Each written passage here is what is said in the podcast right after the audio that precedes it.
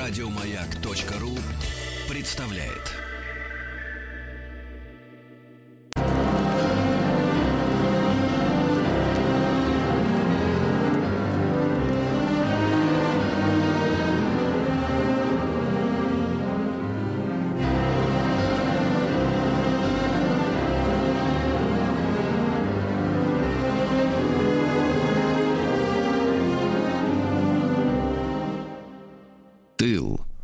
Друзья мои, наш специальный проект «Тыл», который мы делаем в преддверии великого праздника нашей победы.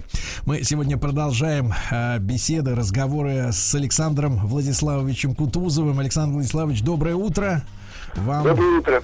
Да, Александр Владиславович Кутузов, э, доктор исторических наук, профессор кафедры гуманитарных дисциплин Санкт-Петербургской академии Следственного комитета, ученый-секретарь Государственного мемориального музея обороны и блокады э, Ленинграда. Мы продолжаем разговор о, э, моем родном городе. И, Александр Владиславович, а, чтобы начать с каких-то, с какого-то понимания, за все время блокады какая доля, какая доля жителей была в итоге эвакуирована, если вот так вот сначала общую картину? Э, вы знаете, э, ну, я думаю, где-то примерно треть, вот так приблизительно. Ага, Э, примерно. Возможно, больше. Потому что эвакуация шла несколькими потоками. Был довоенный поток эвакуации. И там было принято решение вывести из города свыше миллиона человек. Но ловушка захлопнулась, и э, решение это э, не успели выполнить. Э, Потом ленинградцы в доблокадный период не хотели уезжать из города, потому что жилось-то еще неплохо, покупали поезда, а они уходили пустые. И говорили э, начальству, что вот ты-то свою семью не эвакуировал. Было патриотическое движение за то, чтобы оставаться в городе. А, и обращались напрямую на Жданова, выходили с просьбой остаться и детей оставить. Э, Понимаете, в чем дело? А- А потом дети умирали. Э, Ну, там много было очень интересных э, моментов. Мгм. А то, что вот кольцо так рано замкнулось, это действительно было неожиданностью, да, для всех и для, в том числе, руководства? Ну, вы понимаете, в чем дело. Э, В Ленинграде, э, вопреки вот этой концепции э, войны малой крови на чужой территории, э, было принято решение строить укрепрайоны, э, которые строились по совершенно передовым технологиям. И э, впоследствии э, немцы будут использовать вот эти технологии строительства укрепрайонов э, ленинградские, когда уже война э, перейдет на территорию Германии. А в чем, а в чем было, а в чем было новшество вот в этой системе? А вы понимаете, в чем дело? Э, Собирались из блоков, э, которые э, было проще довести до места. А, ну я понимаю, то есть, то есть, то есть, и да. Александр Владиславович. Да, то есть получается, что раньше укре- укрепления строили прямо на месте, да, из, э, из каких-то, э, так сказать, э, подручных, наверное, средств, а здесь уже, вот, я так понимаю, о бетонных блоках идет речь, наверное, да? Да, да, нет, дело в том, что э, традиционно, э, вот если мы с вами будем сравнивать там э, линию Маннергейма и ту линию укреплений, которые французы строили против немцев, Да. то там и коридоры у французов, а линия Маннергейма это в основном, э, скажем так, земля там использовалась. Ага. Ну, и бетон использовался не э, настолько часто. А в Ленинграде вот эта комбинация земляных укреплений, они, кстати, очень хорошо сдерживали снаряды того времени, э, с э, бетонными дотами компоновалась. Мгм. Вот. И, собственно говоря, вы понимаете, в чем дело. С той-то стороны никто не ожидал противника. Город э, на протяжении очень долгого времени готовился, что э, угроза исходит со стороны Финляндии. Мгм. И естественно, что вот во время блокадного периода эвакуации был допущен э, целый ряд ошибок, потому что э, эвакуация осуществлялась по планам рассчитанным на войну с Финляндией, и людей спасали от действия доктрины Дуя, бомбардировки крупных городов, и первыми поехали в эвакуацию дети, вот вдумайтесь, война началась 22 июня, а уже 29 июня 41 года из Ленинграда начинается эвакуация детей. Но, к величайшему сожалению, часть детей поехала, была отправлена на встречу наступающих немецким войскам. Это была страшная трагедия. И потом родители хлынули забирать своих детей, потом началась реэвакуация, которая была предпринята городским руководством. И в конечном итоге вот эта неудачная эвакуация э, части ленинградских детей, она э, не способствовала тому, что ленинградцы будут хотеть уезжать из города. То есть, понимаете, тут много таких моментов в доблокадный период. Э, было. Да, да, да, я понимаю. Друзья мои, Александр Владиславович Кутузов с нами сегодня на прямой связи, доктор исторических наук. Мы говорим о жизни блокадного э, Ленинграда. И э, поначалу, поначалу, вот э, э, с началом войны, э, как изменялась э, с течением вот времени жизнь в городе? Ну, вначале, э, э, ну, знаете, как всегда, э, никто до конца не понимал, ну, кроме руководства, естественно, тяжести положения, в которой оказался город. Угу. Э, все происходило постепенно. Постепенно э, снижались нормы выдачи продуктов. Какие-то продукты переставали выдаваться. И э, уже потом начинаются первые случаи э, такого голода, причем в первую очередь начинают умирать э, самые сильные э, и крепкие мужчины, вот которые грузчиками работали, да, мускулистые, а здоровые. Почему? А они привыкли к потреблению, ну, то есть к работе, да, то, что они все время напрягаются, и к потреблению э, значительного количества калорий. пищи. Да. да, калорий. То есть, понимаете, и вот в начале а, помимо этого ударила. А потом э, начинают умирать, да, и потом они еще продолжали же работать, понимаете, в чем дело. А потом э, начинают умирать мужчины, затем начинается женский мор. Uh-huh. Потому что организм женщины рассчитан на спасение двух человек, в отличие от мужчины. И на первых порах женщина намного лучше переносит голод. Uh-huh. Александр Владиславович, я так понимаю, вот мне рассказывали, рассказывали мои родственники, да, что э, в самом начале войны э, немцы нанесли очень страшный удар по продовольственным складам, да, которые были недалеко от города или даже в черте. Э, по-моему, называлось название такое Бадаевские склады. Бадаевские склады, да. Э, Бадаевские склады э, сгорели, и потом по Ленинграду будут ходить э, мифы о том, что э, то продовольствие, которое сгорело в Бадаевских складах, оно могло бы спасти Ленинград. Mm-hmm. К сожалению, это не совсем так. Э, впоследствии земля с Бадаевских складов будет спасать жизнь многим ленинградцам, потому что она была пропитана маслом, mm-hmm. маслом, и э, человек уже когда доходил до определенного уровня развития дистрофии, хлеб есть просто не мог. И тогда люди э, начинали есть вот эту землю э, с бадаевских складов и э, каким-то образом э, восстанавливались. С ума сойти. Ужасно, да. Александр Владиславович, а э, я знаю, что вы вот очень э, плотно изучали э, вопросы эпидемий, да, в, во время войны в блокадном городе. Вот то, что у нас сегодня происходит, да, в мире в целом, ну, не профессионалов, и, наверное, ученые на это отдадут свой ответ. Вот у меня лично возникает такое странное какое-то чувство. У меня в голове по, по урокам истории, да, и по книжкам, которые я читал, сложилось ощущение, что эпидемия вечно сопровождает, ну, какие, какую-то разруху, войну, голод. Э, нет никаких вопросов, что она могла развиться, какая-нибудь эпидемия, да, например, в блокадном Ленинграде, где люди ослаблены.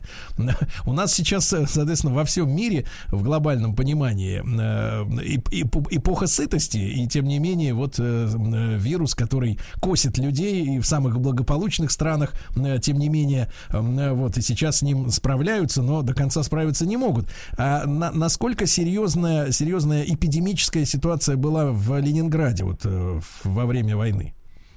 Вы знаете, зимой 41-42 года очень серьезно. И дело здесь вот в чем. Э, в Ленинград, э, когда немецкие войска подходили к городу, бежало огромное количество людей из других регионов и из Ленинградской области. Они бежали зачастую, не захватив с собой ни зимних вещей, ничего. Ну, просто как были, выскакивали, так и приходили. Их в городе размещали в эвакуационных пунктах. И вот в этих эвакуационных пунктах э, зимой была страшная антисанитария. Э, и э, вы понимаете, в чем дело. Вот э, секретарь Фрунзенского э, райкома э, Иванов, он воспоминания оставлял, да, несколько слов по поводу того, на основе какого материала мы сейчас будем вот все это рассматривать.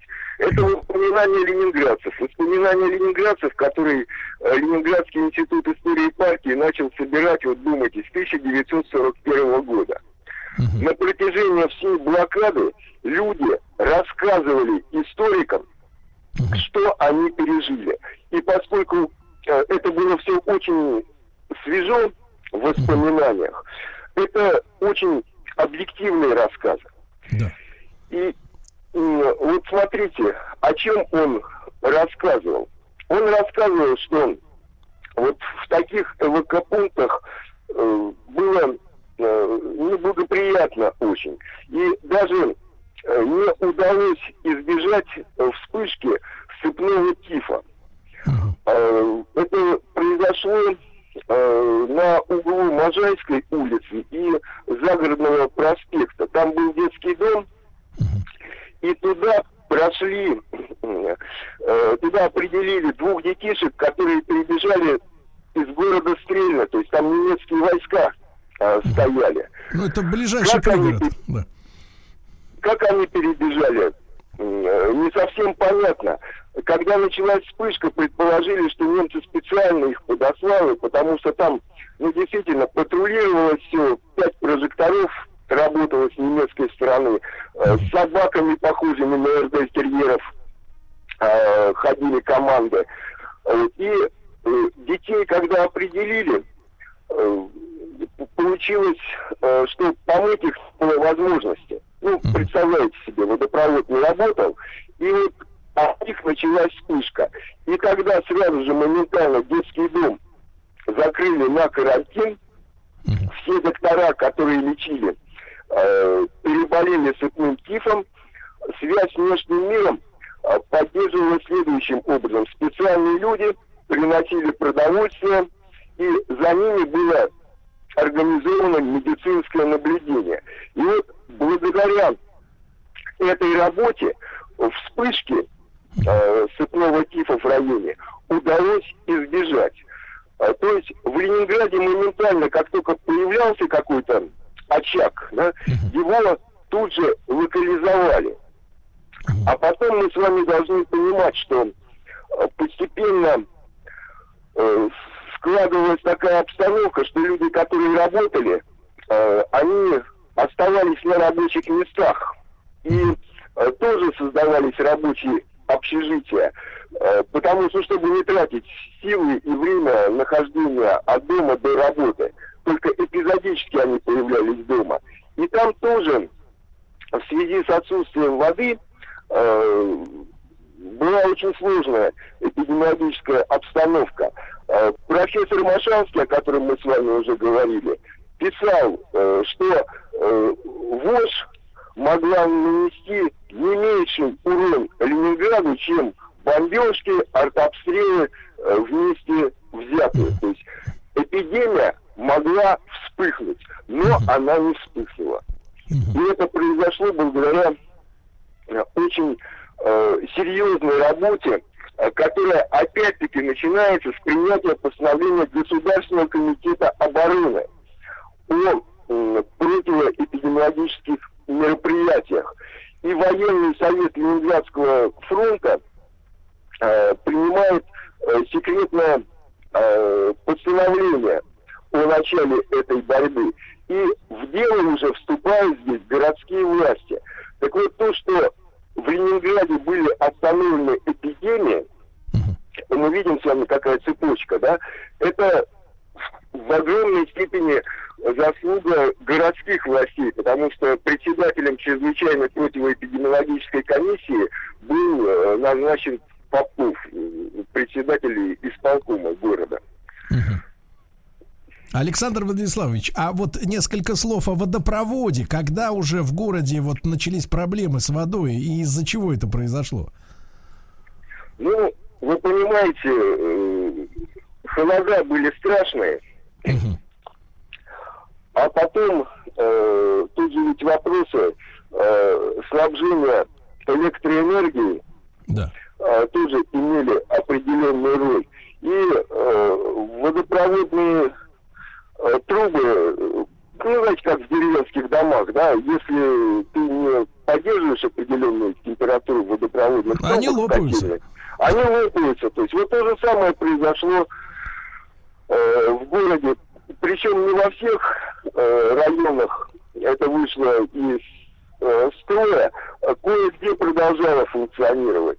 Но там тоже трагедии страшные разворачивались. Вот э, э, девочки из бытовых отрядов, а, они молоденькие совсем были, учительницы, э, комсомолки, э, они э, доставили такие воспоминания. Они в одну квартиру входят, а там э, видят э, девочку лет 7-8, которая лежит э, под одеялом, и рядом э, вмерзшую в лед ее сестренку. В лед. Трех лет. Э, И девочка начинает слабым голосом рассказывать, как лопнула труба э, отопления, как ее сестренку заливала водой, как они переговаривались друг с другом пока она вмерзала в лед.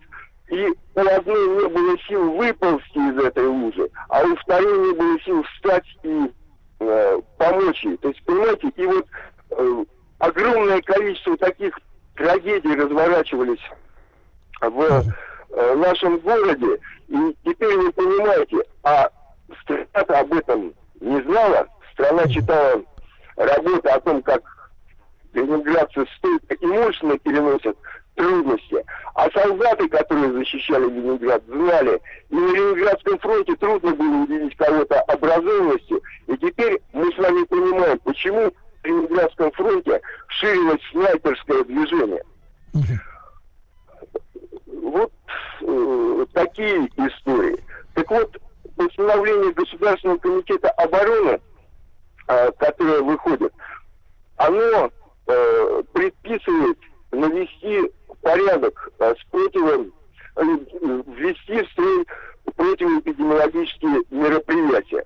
И военный совет Ленинградского фронта начинает этим делать. Поскольку э, самая опасность большая это э, ну, несоблюдение гигиенических норм, то начинают э, устанавливать краны вначале в городе. И люди перестают черпать э, из Невы грязную воду.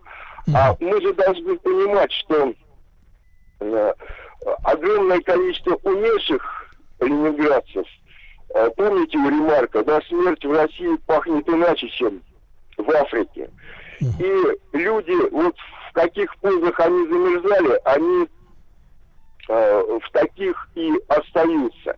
И местная противовоздушная оборона, а, кстати, отряды МПВО входили в состав Народного комиссариата внутренних дел, Да. Да, Александр Она- Владиславович. Али- мы с вами продолжим после новостей, да, новостей э, середины часа. Александр Владиславович Кутузов, доктор исторических наук, на прямой связи с нами. Мы сегодня говорим о жизни блокадного Ленинграда, об эвакуации, о том, что происходило в городе.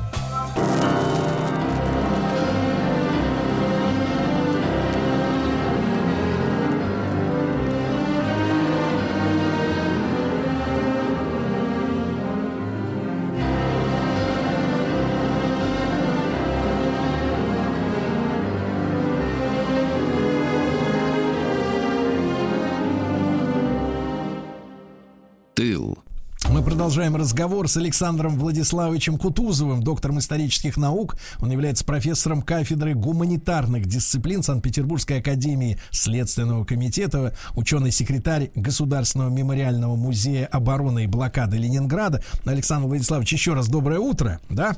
Доброе вот утро. на полусловие я вас прервал, да, вы говорили о том, что люди оставались вот в тех позах, которых их заставала, к сожалению, смерть, да, вот э, лютой зимой 41-42 года. Да. А потом снег начинал таять и все обнажал. Угу. И город представлял из себя феерическое зрелище. А, и вот мы говорили о том, что надо было э, бороться за личную гигиену граждан.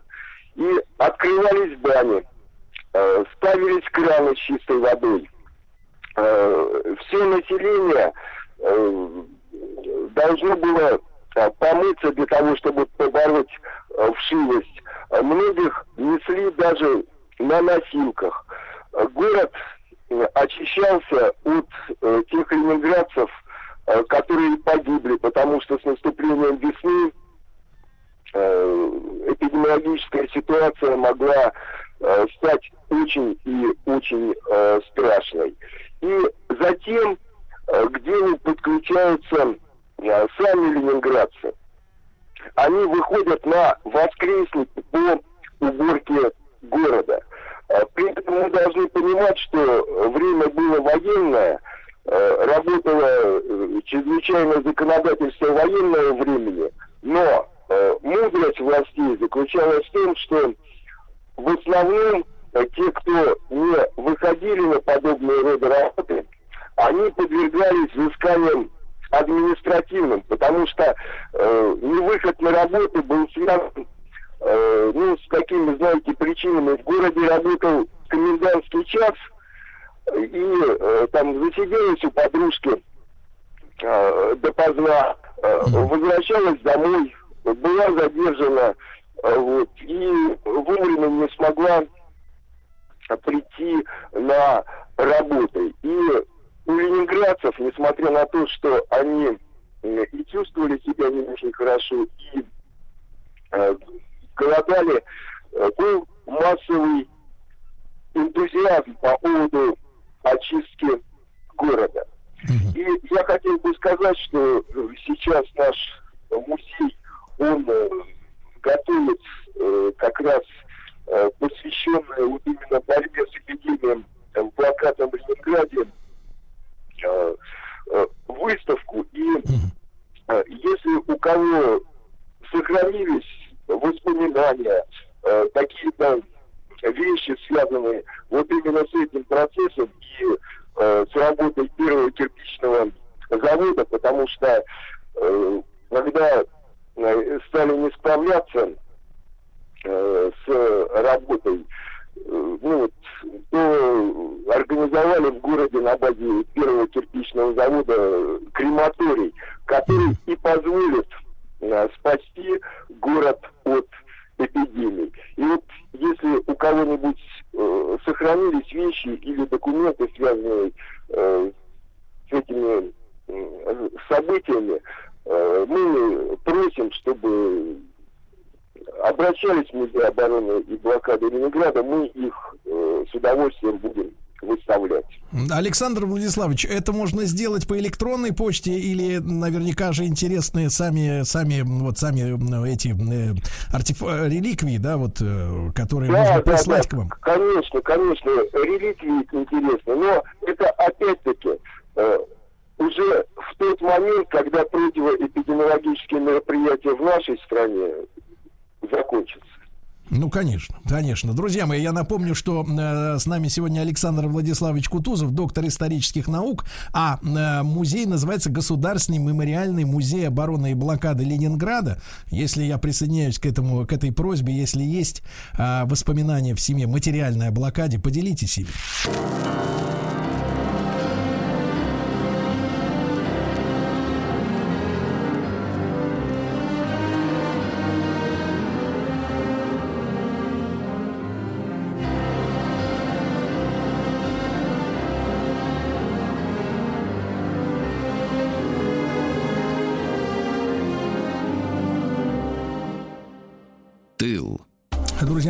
С нами сегодня в этом часе Александр Владиславович Кутузов, доктор исторических наук. Мы о блокадном Ленинграде говорим. Александр Владиславович, а как, э, как была построена работа, ну, как сегодня мы говорим, э, средств массовой информации и радио, вообще система обращений к гражданам, да, со стороны властей, потому что вы уже сказали, были перебои с электроэнергией, вот, а без электроэнергии радио, например, оно как бы не очень хорошо может работать.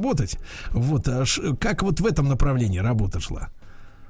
Э, ну, вы знаете, вот очень похоже на то, что происходит сейчас. Э, радио ленинградское э, вводит совершенно уникальные технологии, и возрождение этих технологий я вижу и сегодня. Ну, например, чтение книг по радио. Э, это были книги, э, такие как «Закалялась сталь», «Овод», «Вынища». Э, то есть книги, которые побуждали людей быть стойкими и бороться.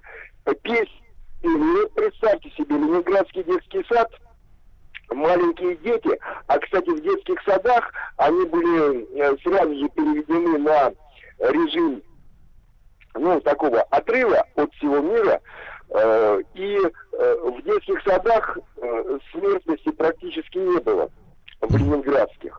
И вот эти, им там хоть по кашке, по ложечке кашки, но регулярно давали. То есть вот эта регулярность приема пищи очень многое значила.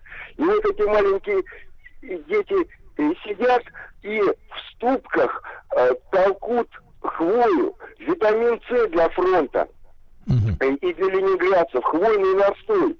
И слушают э, песни, которые раздаются по радио. Иными словами говоря, вот этот ленинградский метроном – это э, связь Ленинграда со страной. И еще один момент. Э, в военное время э, все работает очень интересно. Э, дело в том, что новости иногда э, сообщаются с некоторым запозданием, а потому что очень важно, чтобы об этих новостях враг не узнал. И поэтому, вот, например, эвакуация ленинградской промышленности, она начинается э, в сентябре-октябре 1941 года, а рассказы о том, как это происходило в, в, в прессе, появляется в 1942 году, э, когда эти производственные мощности уже начнут работать на э, полную мощь, на полную силу. Э, вот, в общем-то, так действовали средства массовой информации.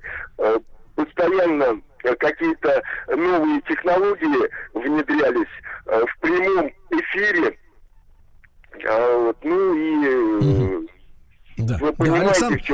чем дело. Да, да, да. Да. Александр Владиславович, вы упомянули детей, деток, да, вот в детском саду. А ребята, подростки, они с какого возраста уже принимали участие и в командах, которые тушили зажигательные бомбы, да, которые немцы сбрасывали. И вот вы говорите санитарные команды, да, и вообще на заводах. Вот со скольки лет уже ребята и девчонки работать начинали? Ой, трудно сказать, но с 10, с 12 лет э, вполне можно быть. Э, многим, ведь вы понимаете, мы говорим блокада Ленинграда, блокада Ленинграда, а это же блокада женщин, детей и стариков. Мужчины-то все в основном в армии находятся. И когда мы говорим там о мужчинах из э, команд МПВО, это не, либо очень молодые мужчины, да, либо уже мужчины э, довольно Старые. пожилые. И э, мы э, с вами должны э, четко представлять себе э, некоторые вещи. Ну, э, если говорить о работе радиостанций, они работали очень четко. Вот ведущая такая была Петрова. И ленинградские детишки в прямом эфире Да. должны были читать для бойцов Ленинградского фронта стихи. Она как увидела этих детишек, которые стихи должны были читать, она в прямом эфире заплакала. И вот в прямой эфир, представляете себе, идет такой диалог. Девочка спрашивает у воспитательницы, а почему тетя плачет? А воспитательница отвечает, понимаешь, у нее дома осталась вот такая же девочка, как ты. Она о ней вспомнила и э, заплакала. И э, вот, вот эти радиопереклички, которые происходили, вот то, что мы сейчас с вами делаем, да, между разными городами. Вот представьте себе, Севастополь, Москва, Ленинград, обороняющиеся города, да, и И между ними радиомост, да. да, да, да, в прямом эфире они переговариваются друг с другом. Ну, то есть уникальные совершенно технологии. Александр Владиславович, э, примите, пожалуйста, мою искреннюю благодарность за вот наши с вами э, беседы, за ваши э, лекции, рассказы живые. Александр Кутузов, доктор исторических наук, с нами был сегодня на связи. Вы слушали очередную серию программы «Тыл». Еще больше подкастов на радиомаяк.ру.